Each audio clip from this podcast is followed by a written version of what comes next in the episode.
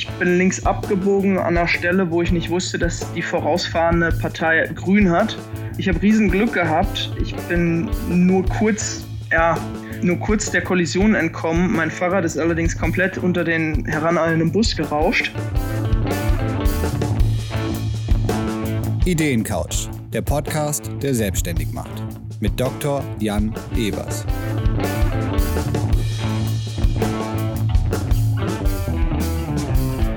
Jetzt auf der Ideencouch zu Gast Markus von Burner Helmet. In Deutschland gibt es zwei Millionen Fahrradhelme, die regelmäßig gewechselt werden. Leider sind sie heute aus unrecycelbarem Plastik. Das will Markus ändern und zudem leichtere, schönere und praktischere Helme produzieren. Er lässt uns jetzt teilhaben, in welchen Schritten er den Proof of Concept geschafft hat. Den Helm entwickeln, das richtige Material identifizieren, in China eine Produktionsstätte suchen Logistikanbieter finden und jetzt Traffic und Conversion auf seinen Online-Shop bekommen. Wir lernen Vokabeln wie RFQ, Golden Sample und recyceltes EPS. Markus lernt im Gegenzug von mir, wie er sein interessantes Konzept von Schlüsselpartnern im Vertrieb ausweitet. Wie er systematische Prozesse im Content-Bereich organisiert und so organisches Wachstum ermöglicht und wie er über Freelancer das Know-how für diese SEO-Arbeit, aber auch für SEA-Arbeit aufbaut. Auf geht's! Wenn es euch gefällt, dann freuen das Team Ideencouch, Gesa, Erik und ich uns über Likes und Abos, damit noch mehr Menschen erfolgreich und glücklich selbstständig werden. Viel Spaß!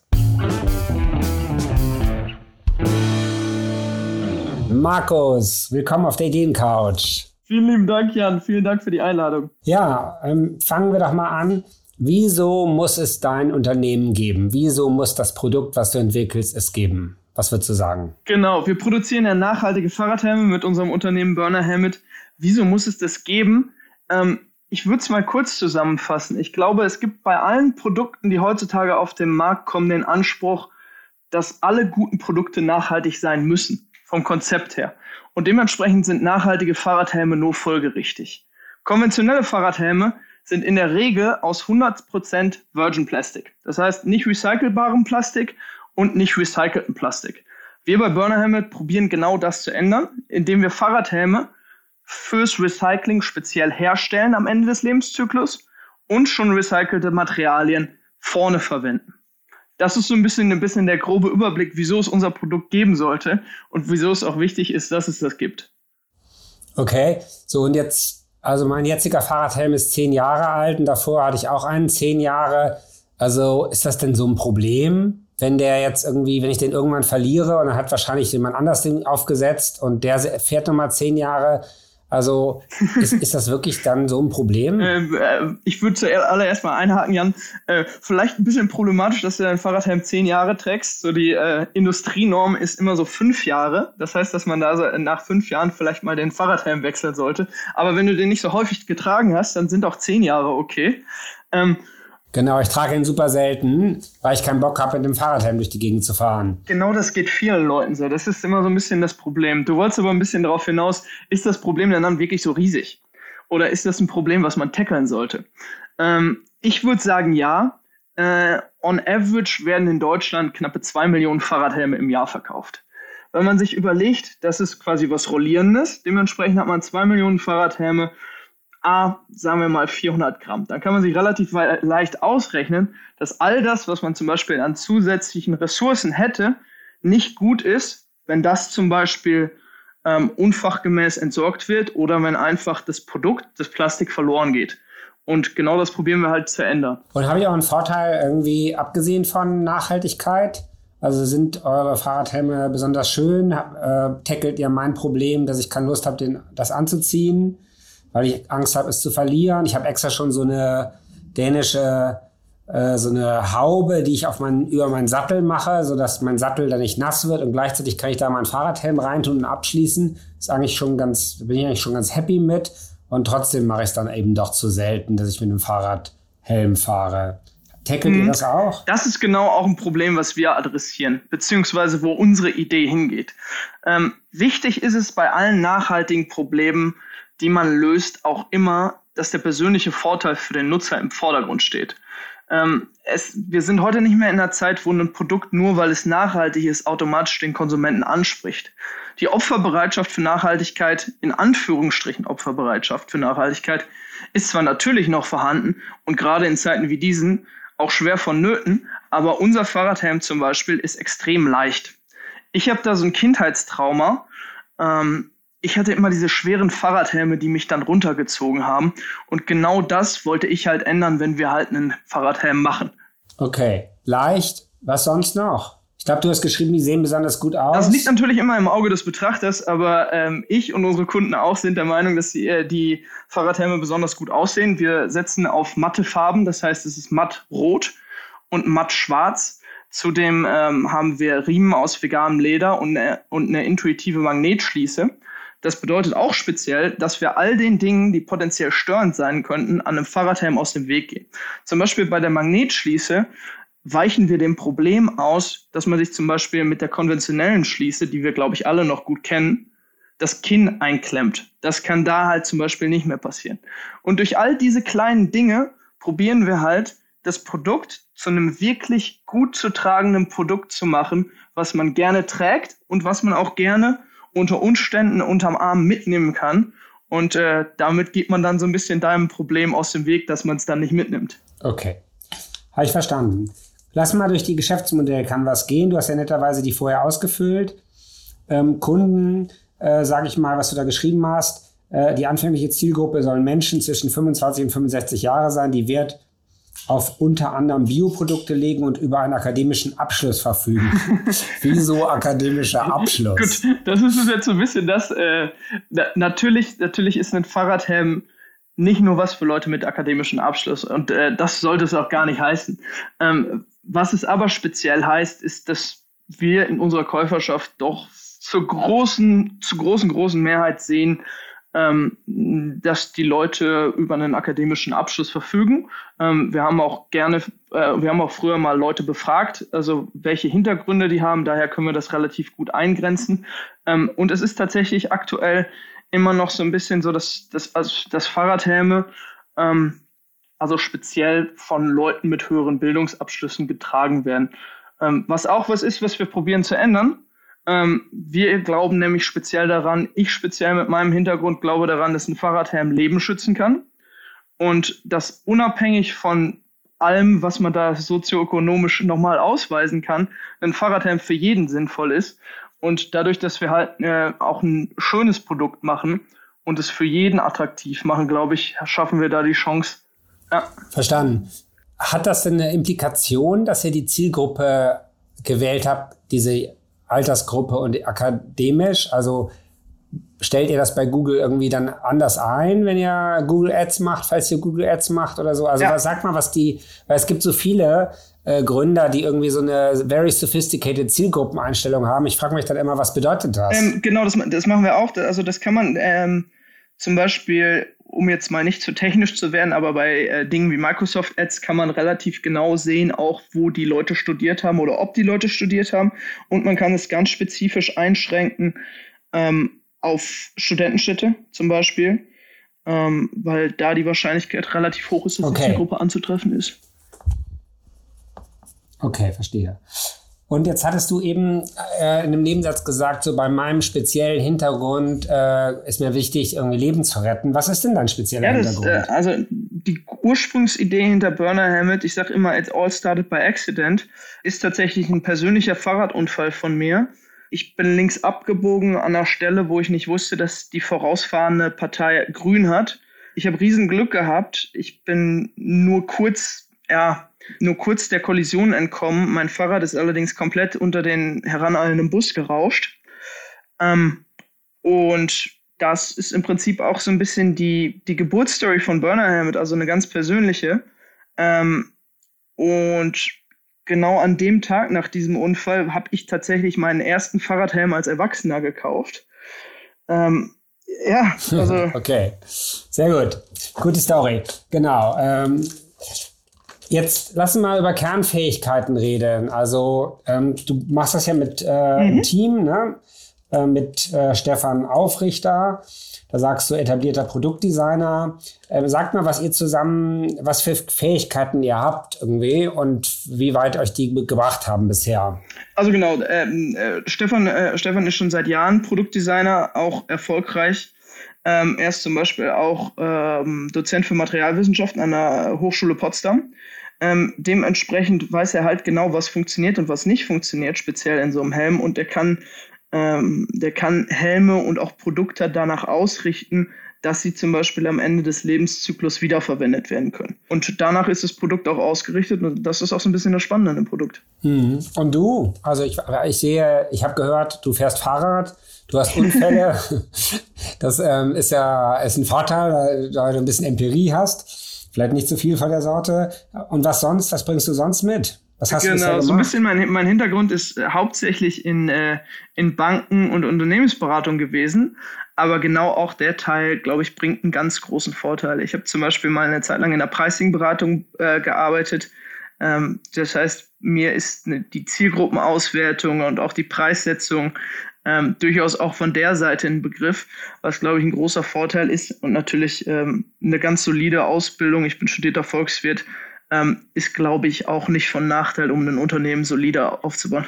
Studierter Volkswirt, würde ich sagen, das hilft gar nicht für die Gründung. also meinst du, Jan? Also, ich also BWL hilft ja schon nicht. Ich bin BWLer und ich würde sagen, BWL stört wirklich, wenn man gründen sollte, weil man die BWL haben immer im Kopf irgendwie Bilanzen 1 und 2 und Marketing 1 und 2. Aber Volkswirte irgendwie, wo ist denn bitte der Grenznutzen?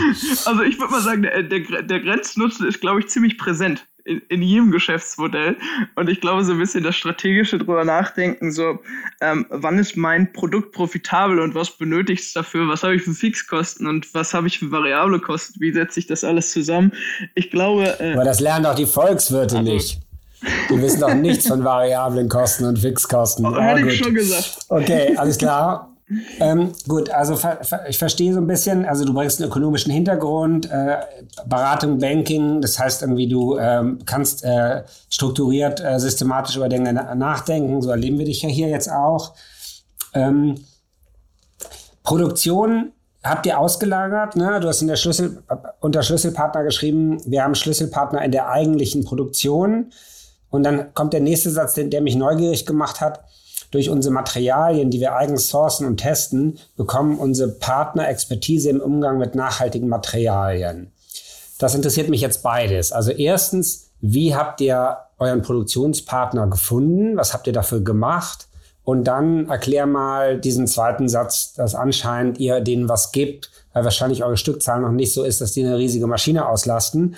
Aber Ihr gebt ihnen vielleicht genau, was zurück. Genau, das ist richtig. Ähm, zuallererst einmal, wir produzieren in China unser Produkt.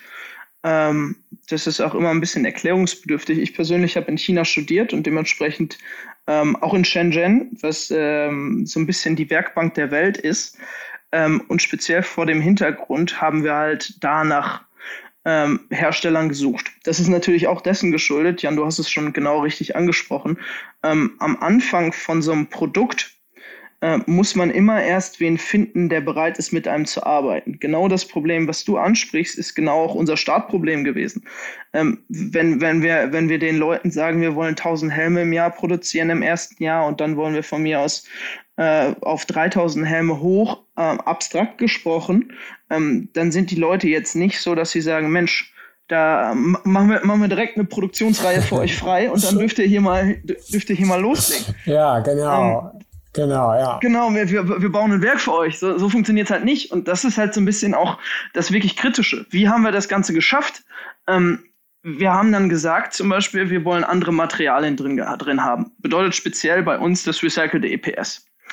Ähm, für das recycelte EPS hatten wir ganz gute Kontakte in Deutschland und auch äh, europaweit über zum Beispiel die RWTH Aachen, die ich früh angesprochen hatte, die über zwei, drei Kontakte uns ganz gute Supplier empfehlen konnte für das Produkt, was wir haben wollten. Was haben wir dann gemacht? Ähm, wir haben speziell unserem chinesischen Hersteller gesagt, hey, ähm, wir kaufen jetzt für euch dieses recycelte EPS ein. Ihr bringt das rein in eure Anlagen. Ähm, das ist kein großer Umstellungsaufwand und ihr könnt es dann mal ausprobieren. Was das Interessante war, ähm, das hat sehr gut funktioniert und die haben auch gemerkt, ähm, weil die durchaus innovationsgetrieben sind. Alles, was gut und neu ist und was funktioniert, sind die direkt bereit. Ähm, was zum Beispiel aus meiner Sicht, ohne da jetzt zu viel Bashing betreiben zu wollen, in Deutschland jetzt vielleicht nicht übertrieben häufig der Fall ist. Natürlich auch. Unser, unser Mittelstand hat einfach zu lange zu gut verdient. Ja, das hat, ist leider auf die Experimentierfreude gegangen. Aber gut. Ja, das hast du jetzt gesagt, so. Ja, aber ja. das ist schon ein Punkt. So. Ähm, aber um die, um die Geschichte noch einmal, einmal kurz rund zu machen, ähm, da haben wir auf jeden Fall das Produkt eingekauft. Wir konnten dann am Endeffekt für unsere Bestellung nicht alles verbrauchen und haben dann unserem Hersteller äh, quasi die Erlaubnis gegeben, das Produkt weiter zu verkaufen. Und dann haben die halt gemerkt, das Produkt, das wir eingekauft haben, ist knapp auf dem chinesischen Markt und auch sehr gefragt. Das heißt, andere wollen das auch haben. Ähm, und dann hat man natürlich schon mal so ein bisschen, ja, bisschen, bisschen gesundes Vertrauensverhältnis zum Hersteller aufgebaut und gezeigt, ja. hey, das, was wir hier probieren, ähm, ist nicht nur Spinnerei, sondern das funktioniert auch für euch ökonomisch. Kurzer Werbeblock. Ich habe ein Buch geschrieben, zusammen mit meiner Kollegin Susanne Schreck. Erfolgreich als Unternehmer im Wiley Verlag. Lernen einfach gemacht. Also erfolgreich als Unternehmer für Dummies.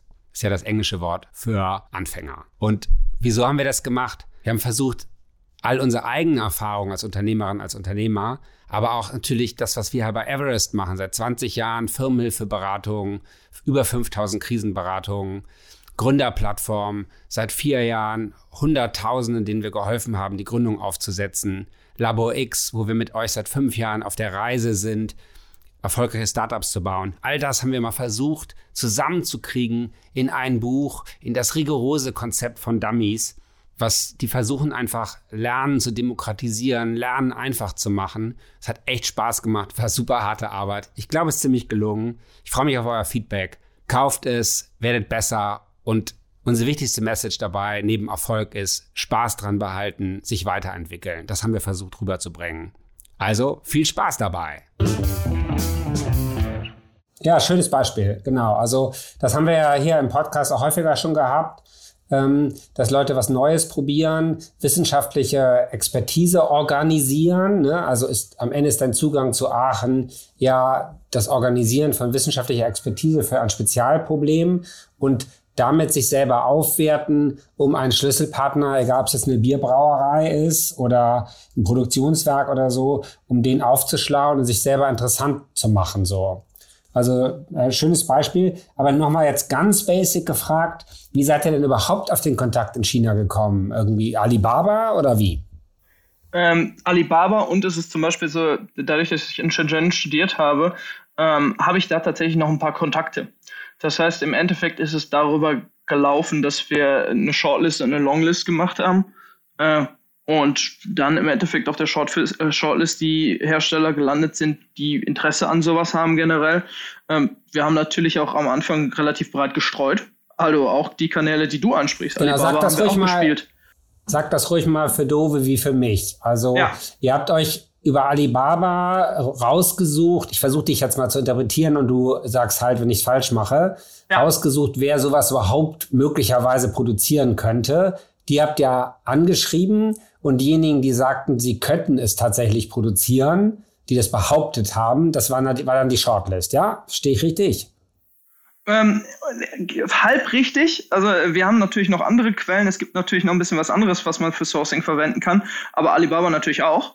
Ähm, und dann guckt man halt tatsächlich, wer bereit ist, mit einem zu arbeiten. Und im Prinzip hast du es genau richtig wiedergegeben. Ähm, ich hatte natürlich noch ein paar strengere Industriekontakte in China, das heißt äh, über die Uni, ähm, die ich mal gefragt habe, wen kennt ihr so ungefähr da in dem Umfeld, der mir vielleicht helfen könnte. Ähm, und gab es da auch eine relativ lange Liste. Die Hälfte natürlich nicht verbrauchbar für uns, ist auch verständlich. Und ähm, dann ist es halt so ein bisschen runtergegangen. Okay. Ja. Und die habt ihr also quasi tatsächlich dann so eine Serien-E-Mail wahrscheinlich verfasst, geguckt, wo kommt was zurück und ja. dann wurden das ziemlich schnell wenige. Wie viel standen auf der Shortlist dann? Ähm, also ich sag mal so, es waren, glaube ich, vier am Ende. Wir haben einen RFQ verfasst, das heißt ein Request for Quotation, ähm, was, glaube ich, auch der, der Standardfall ist. Das heißt, wir haben, wir haben da drauf geschrieben, was unser Produkt haben muss, ähm, was wir haben und äh, was die mitbringen sollen.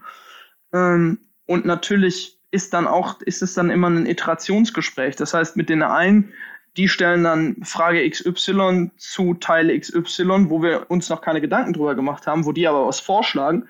Ähm, dann nehmen wir das Know-how mit und nehmen das mit zum nächsten Hersteller und sagen, hey, wir haben da schon die und die Idee und so und so könnt ihr das machen. Ähm, und man baut auch so ein bisschen in dem Prozess Verstehe. des Sourcings Expertise. Ja, super. Sehr schön formuliert. Das Kürzel will ich nochmal haben. Ein RFQ. RFQ, Request for Quotation. Q ist dann Quotation. Quotation, richtig, klar. Alles klar. Okay, weil das, glaube ich, spannend äh, für viele Hörer. Wie nähert man sich? China klingt ja, Sourcing in China klingt ja erstmal irgendwie super cool und dann äh, gibt es dann Telefonbuch. Aber haben wir jetzt ein bisschen besser verstanden. Okay. Ähm, und dann habt ihr irgendwann bestellt, ja? Habt ihr, äh, dann kam der Tag, wo, äh, sagt doch mal, wie viel Helme habt ihr bestellt? Wie viel Geld musstet ihr auf den Tisch legen? Und irgendwann kam dann ein Container im Hafen und den habt ihr hinten aufs Fahrrad gepackt oder wie ging das dann? ich, ich werde da, mal, werd da mal nicht zu, zu genau die Stückzahlen, äh, äh, auf die Stückzahl eingehen, aber. Aber Hunderte. Ist, äh, Jahrhunderte. Also man, man, muss sich da ja auch wieder ähm, die logische Frage gefallen lassen, ab wann lohnt sich das? Du hast es genau ja. richtig angedeutet. Ähm, Container waren auch zum Zeitpunkt unserer ersten Bestellung schon nicht günstig. Ähm, und im Idealfall guckt man halt, dass man einen 45-Fuß-Container voll kriegt, ähm, was wir jetzt in unserem Spezialfall nicht bekommen haben. Weil wenn man einen kompletten Container, ihr, ihr in Hamburg müsstet es ja extrem gut kennen, die sieht man ja täglich, ähm, das sind die ganz normalen Standard-Container. Und ähm, wenn man nur Stückgut hat, ähm, ist das ganze Produkt halt pro Einheit deutlich teurer. Das ist, glaube ich, auch irgendwie verständlich. Ähm, und so ein bisschen ist es dann so gelaufen, man muss sich dann halt irgendwann dazu durchringen, hey, jetzt ist es, ist das Produkt so, wie wir das haben wollen. Dann bekommt man ein goldenes Sample zugeschickt, so heißt es. Ähm, das heißt, ein Produkt, wie es dann am Ende bei dir auch ankommt. Und ähm, dann drückt man tatsächlich den Knopf in Anführungsstrichen ähm, und lässt das Produkt produzieren.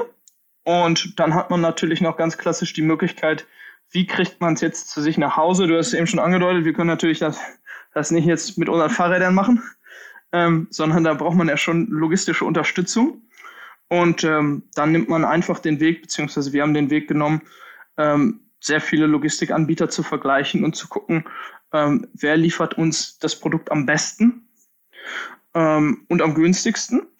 Und im Endeffekt, wir haben unser Produkt, ähm, das wir noch vor der Ukraine-Krise ähm, über den Zug nach Deutschland bekommen.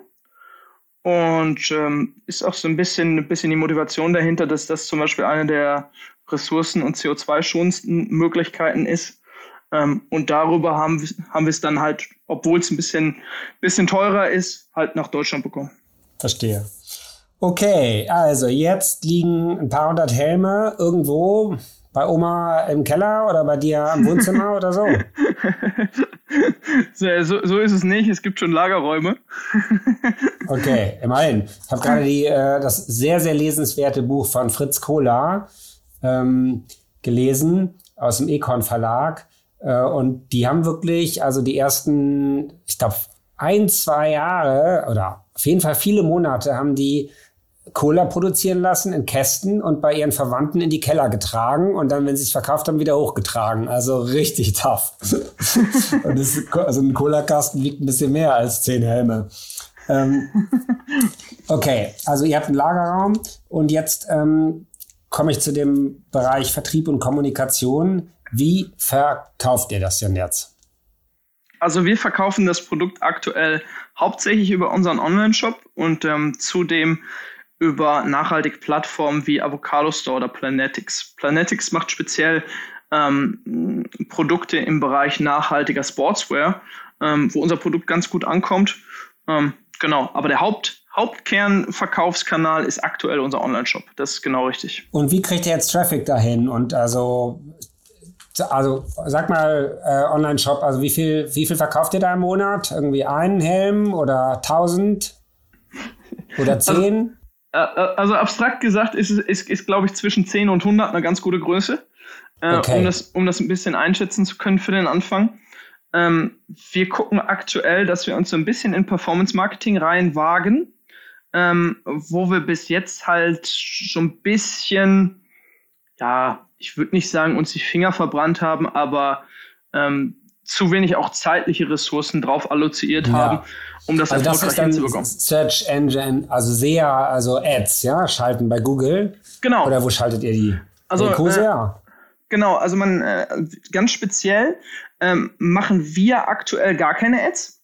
Ähm, die Ads, die wir allerdings schalten werden, das wird wahrscheinlich für den Anfang erstmal über Google und Microsoft Ads laufen. Ähm, das heißt über SEA, wie du schon richtig gesagt hast. Aktuell kommt der Traffic im Prinzip aus mehreren Kanälen. Ähm, es ist einmal der SEO-Teil, wenn man so möchte. Das heißt, dass wir relativ hoch ranken für nachhaltige Fahrradhelme. Ähm, und darüber. Wie viel, sag doch mal, also das, ist das, heißt das Keyword tatsächlich nachhaltiger Fahrradhelm? Ja, zum Beispiel kannst du gerne mal googeln parallel. wie viel, äh, also habt ihr wahrscheinlich ja bei Google Analytics euch angeguckt oder bei SEMrush oder bei wem auch immer. Wie viel suchen dieses Keyword im Monat? Mm, das muss ich, äh, das muss ich tatsächlich gerade zugeben. Das kann ich dir so aus dem Kopf nicht sagen. Das sind wahrscheinlich aber irgendwas rund um 1000. Das heißt, es sind nicht extrem viele. Das muss man auch so klar sagen. Oh, 1000 schon nicht so schlecht. In der Gründerplattform bauen wir Landingpages ab, ab 100. Also wenn 100 Mal gesucht wird, ich möchte äh, mich selbstständig machen als Monteur oder so, dann sind wir dabei. Ja. Ach wirklich? Das, das, das muss ich zugeben, das wusste ich nicht, ja? ja? Ja, ja, deswegen haben wir natürlich auch ein paar hundert äh, äh, Landingpages und unsere Besten haben 10 oder Businessplan schreiben, hat dann irgendwie 10, 20, 30.000 Suchen im Monat.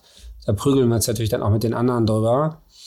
Okay, hm, ich habe erstmal nachhaltige Fahrradhelme falsch geschrieben, eingegeben und ähm, ja, ich sehe, da ist, da sind immerhin, da sind eine Reihe von Mitbewerbern. Mhm. Okay. Und äh, Burner Helmet zeigt mir oben rechts, das habe ich noch nie gesehen, mit 5 Sternen, 5,0 in Klammern 21 ist wie so eine Anzeige. Ist das eine Anzeige? Mm, ich tippe drauf, dass es organisch ist. Ich weiß nicht, ich sehe ich seh leider aktuell nicht, was du siehst, aber Jan. Ja, ja, genau. Okay. Ja, da habt ihr ein paar. Das ist interessant. Das muss ich mir mal angucken. Also wir, okay. wir, haben uns da, wir also haben uns da auf jeden Fall bemüht. Bei, bei Planetics, bei Planetics ja. und so, das, das äh, genau wie du es gesagt hast. Hm?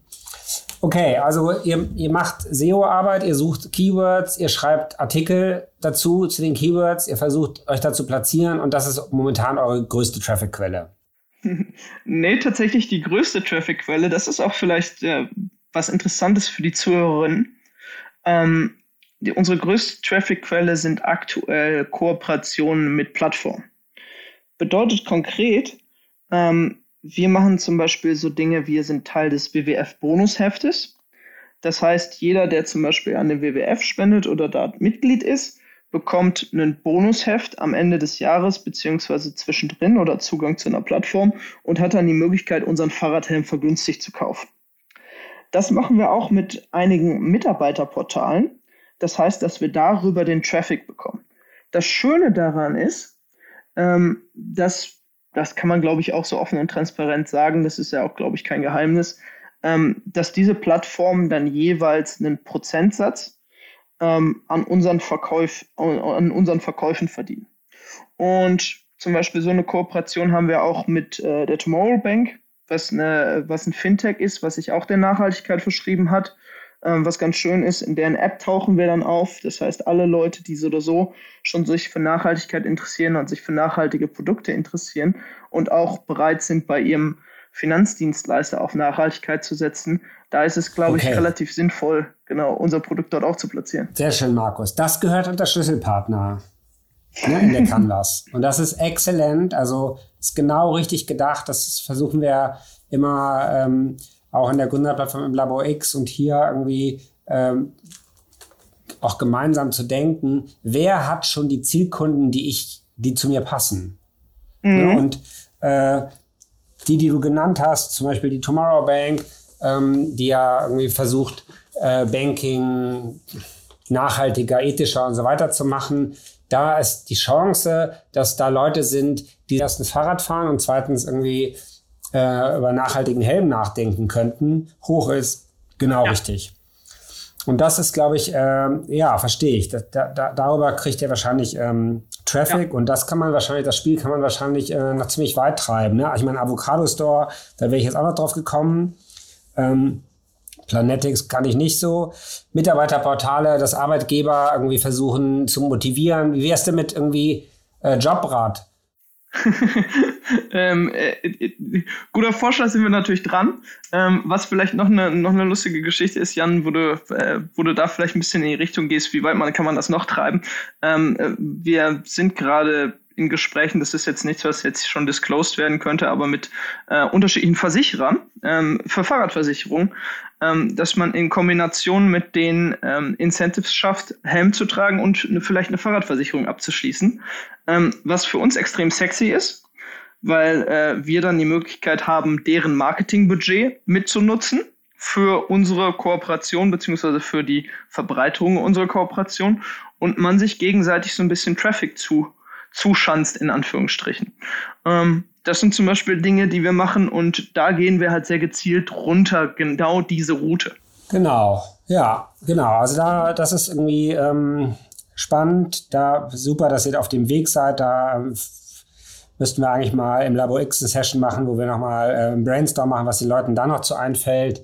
Mir fällt jetzt natürlich, auch weil die Jahreszeit jetzt langsam losgeht, schon äh, Weihnachtsgeschenke für für Firmen, äh, dass man das den B2B-Partnern oder dass man den eigenen Leuten ja. Äh, und das Logo dann da und so, ne? Das, also das ist sicherlich was, was jetzt ähm, für die nächsten Jahre irgendwann funktioniert. Okay. Ähm, verdienen tut ihr, wenn ich es richtig verstehe, aus der Marge, ne? Mhm. Wenn ihr jetzt Versicherungen noch vermittelt, dann kommt noch was anderes dazu. Aber jetzt erstmal ist es Marge zwischen Einkaufspreis und Verkaufspreis. Ja. Ähm, Wovon lebt ihr? Macht ihr beide das nebenberuflich? Machst du es hauptberuflich? Wie? Genau, also das ist ich wahrscheinlich mach, ein wichtiger Kostenposten. Ähm, ich mache es hauptberuflich, habe aber das Glück, dass ich durch Inkubatoren und Stipendien ähm, so ausgestattet bin, dass ich das auch Vollzeit machen kann. Und das ist halt ein Riesenvorteil, wenn man sich da halt Vollzeit drum kümmern kann, äh, um das Projekt. Wobei man auch sagen muss, ähm, es, äh, also zu wenig Arbeit, glaube ich, darüber kann ich mich aktuell auf jeden Fall nicht beklagen. Ähm, Baustellen gibt's genug, dementsprechend äh, bin ich da auch um jeden Support dankbar. Ähm, aber ja, ich mache es Vollzeit. Genau, ich glaube, das ist auch nicht das Thema, ob, ob zu wenig Arbeit da ist. Ne? Die Frage ist ja beim nebenberuflichen Vollzeit immer, was ist schlimmer? Ähm, Finanzierung besorgen zu müssen die ganze Zeit und äh, dafür Vollzeit arbeiten zu dürfen. Oder ob man eben bootstrapped und dann äh, seine Haferflocken aber durch eine nebenberufliche Tätigkeit irgendwie organisiert.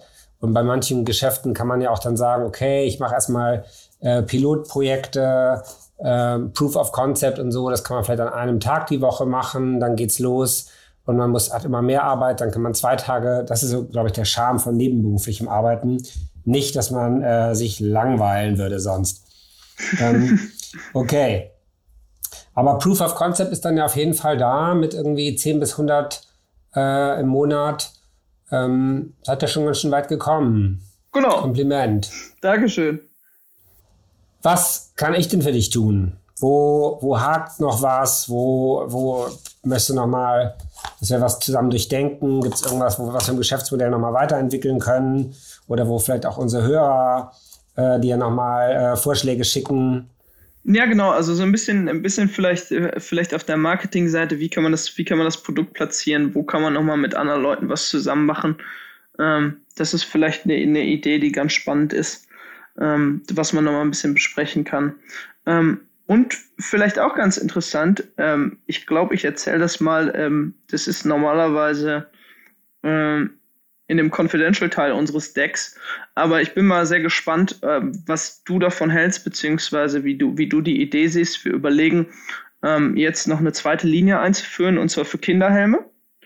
Ähm, und bei Kinderhelmen hat man speziell das Problem, dass Kinder hm, relativ schnell wachsende Köpfe haben. Das heißt, über den, über den Schnitt ähm, über die Jahre, in denen sie im Schnitt Fahrradhelme brauchen. Das heißt, wenn man so möchte, von ähm, zwei bis zwei bis zehn, sagen wir mal, wo die Eltern auch noch valide das Ganze durchsetzen können, ähm, braucht man in der Regel mehr als einen Fahrradhelm als äh, als ähm, Kind.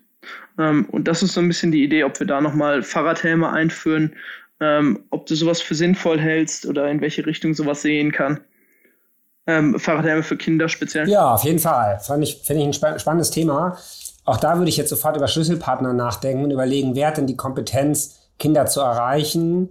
Äh, es gibt ja ein paar tolle Entwicklungen auf dem Schulranzenmarkt, wo irgendwie auch mit recycelten Materialien ähm, gearbeitet wird und wo Leute wirklich ähm, einen Markt, wo man nicht so einfach dachte, dass man da reinkommt, aufgerollt haben. Das wäre zum Beispiel ein Kooperationspartner. Dann ähm, die, die gibt es ja einen Münchner Anbieter, mir fällt leider der Name gerade nicht ein, die ähm, Kinderwagen und Kinderfahrräder verleihen, weil man sagt, so ein, so ein Kinderwagen braucht man nicht. Also ist super nervig, den zu kaufen, super nervig, den zu verkaufen. Und irgendwie, äh, wenn man Pech hat, braucht man noch zwei oder drei irgendwie in den ersten drei Jahren. Ähm, das wäre ein super Partner. Also quasi die, ähm, die sind dann in den Kinderfahrradmarkt reingegangen, weil das so ähnlich ist wie der Kinderwagenmarkt. Ja. Ähm, Ne, das nervt auch total. Ich habe selber Kinder, irgendwie muss irgendwie eigentlich jedes Jahr ein Fahrrad verkaufen, eins wieder kaufen. Ähm, und äh, viel besser äh, das zu vermieten. Ähm, ich finde, das wäre ein super guter Partner für euch. Mhm. Und ich glaube, ähm, ich würde aber, also ich glaube, dieses ganze Schlüsselpartner-Denke ist total erfrischend. Ähm, aber da glaube ich, bist du auf einem guten Weg und ähm, da such dir Runden, äh, die dich noch auf neue Ideen bringen.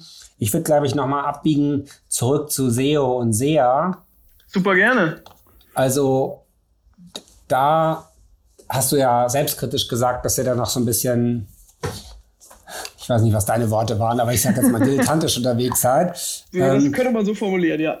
genau, ne? Und das macht total Sinn, da die Lernkurve abzukürzen. Bei SEA, wo man Geld bezahlt, sowieso. Ne? Ähm, selbst wenn man da am Anfang erstmal nur ein Budget von 100 Euro hat, was man durchaus machen kann, wenn man auf die richtigen Suchworte geht, die günstig sind, wo man Traffic kriegt für 5 Cent, 10 Cent, 15 Cent, ähm, dann kann man da äh, substanziell erstmal seine Webseite, den Traffic auf, der Webs auf die Webseite vergrößern.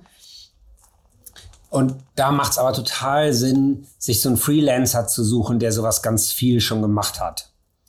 Und den ähm, auch ja zu incentivieren, dass man sagt, so umso besser das funktioniert, umso größer wird das Budget, was wir dir freigeben und umso größer das Budget ist, was wir dir freigeben, umso mehr verdienst du natürlich.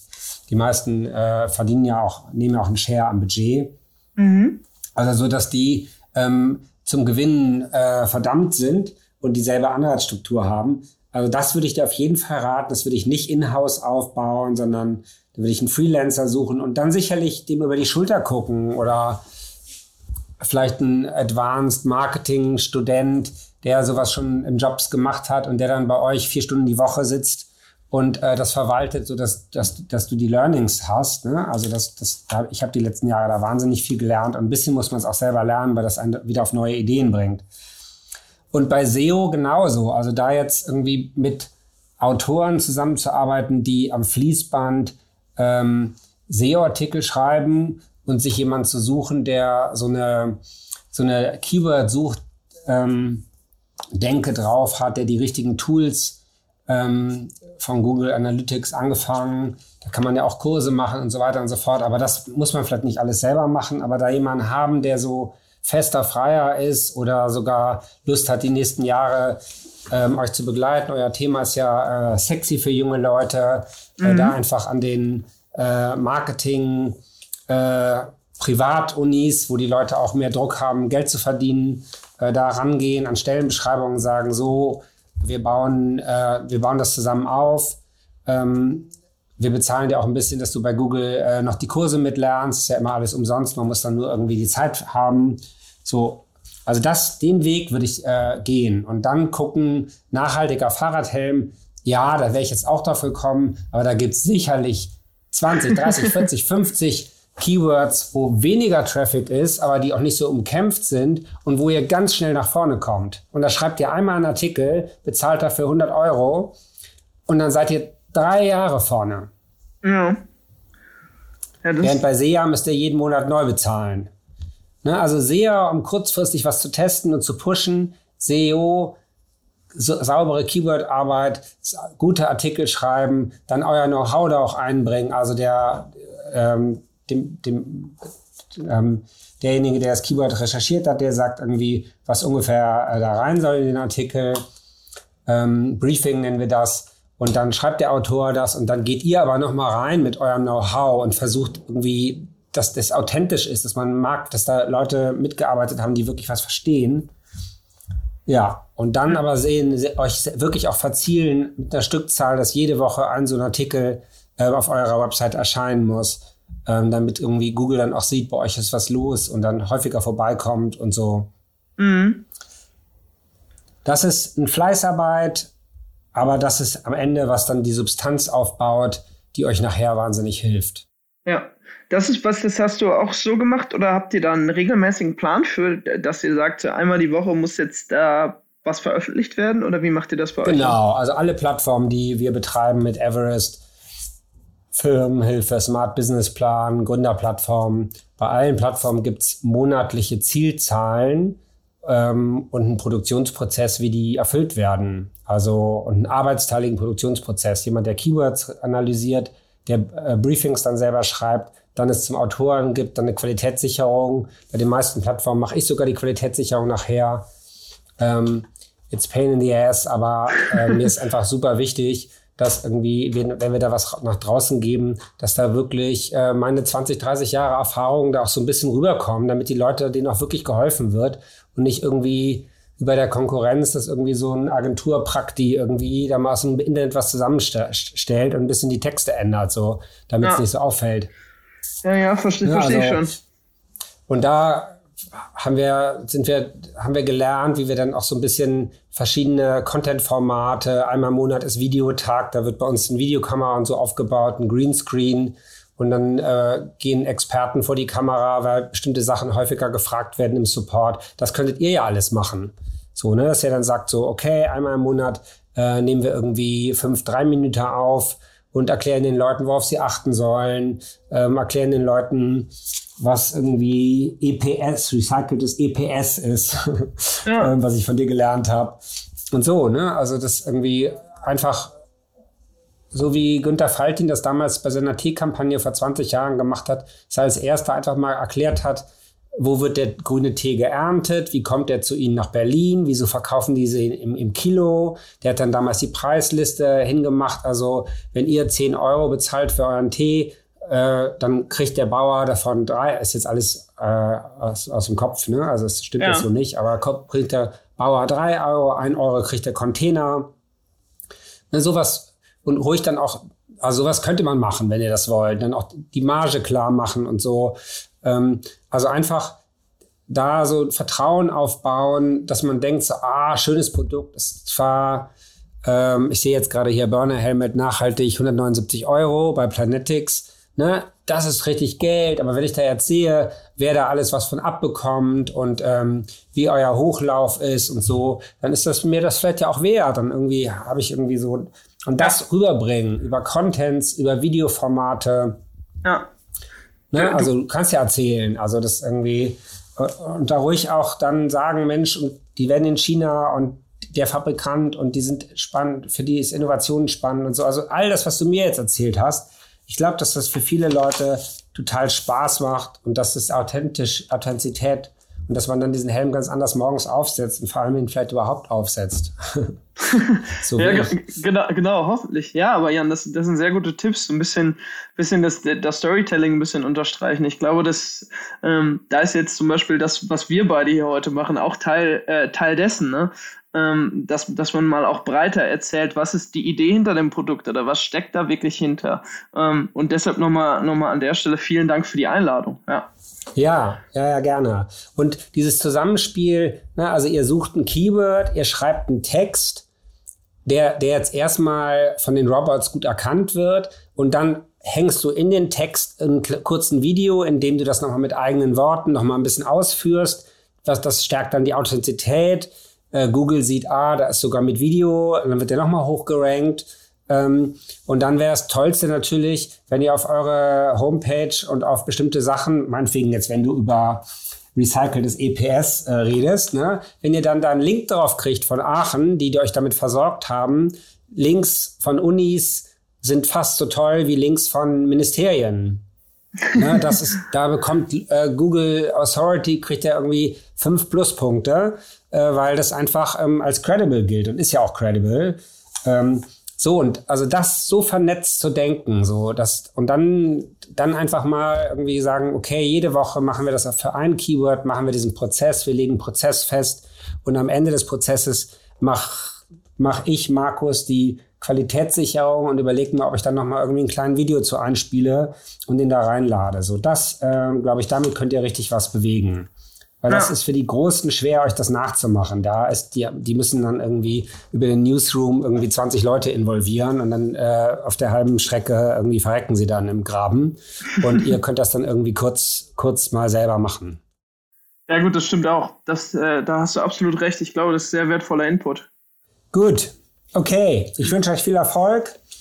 Und ähm, ja, vielleicht setze ich meinen Helm auch mal wieder auf. Das hat irgendwie, macht vielleicht doch Sinn. Vielen also ich Dank. muss zugeben, ich habe, äh, das ist jetzt ein bisschen, es klingt jetzt wirklich ein bisschen irre, aber es tatsächlich wahr. Also ich setze ihn so zehnmal im Jahr auf und häufig setze ich ihn auf, wenn es so richtig regnet, neblig ist und manchmal auch, wenn ich so ein bisschen das Gefühl habe, oh, ich bin gerade nicht so ganz fit. Ja. Und ja, ja. tatsächlich hatte ich irgendwie in den letzten drei Jahren, zwei oder dreimal bin ich mit dem Fahrrad auf die Schnauze gefallen und ich hatte immer einen Helm auf, obwohl ich meinen Helm nur jedes hundertste Mal aufhabe. Also ähm, na, so wenn ich den, immer denselben Weg fahre im Sonnenschein, dann braucht man ihn vielleicht etwas weniger. Aber wenn man merkt, so heute ein neuer Weg, ich bin nicht fit, ich bin gestresst irgendwie und es regnet und es, äh, ich kann schlecht sehen als Brillenträger, ja, dann noch mehr Helm. dann würde ich sagen, Jan, Klopf auf Holz, dass das auch so bleibt. Äh, genau, genau. Perfekt, super. Vielen lieben okay, Dank. Markus, dir. herzlichen Dank. Dankeschön. Tschüss. Tschüss. Der Ideencoach Podcast ist eine Produktion der Everest GmbH und Partner von LabX Hamburg. Wenn euch Ideencoach gefällt, abonniert uns gern und lasst eine Bewertung da. Redaktion Gesa Holz. Technische Bearbeitung Erik Uhlendorf.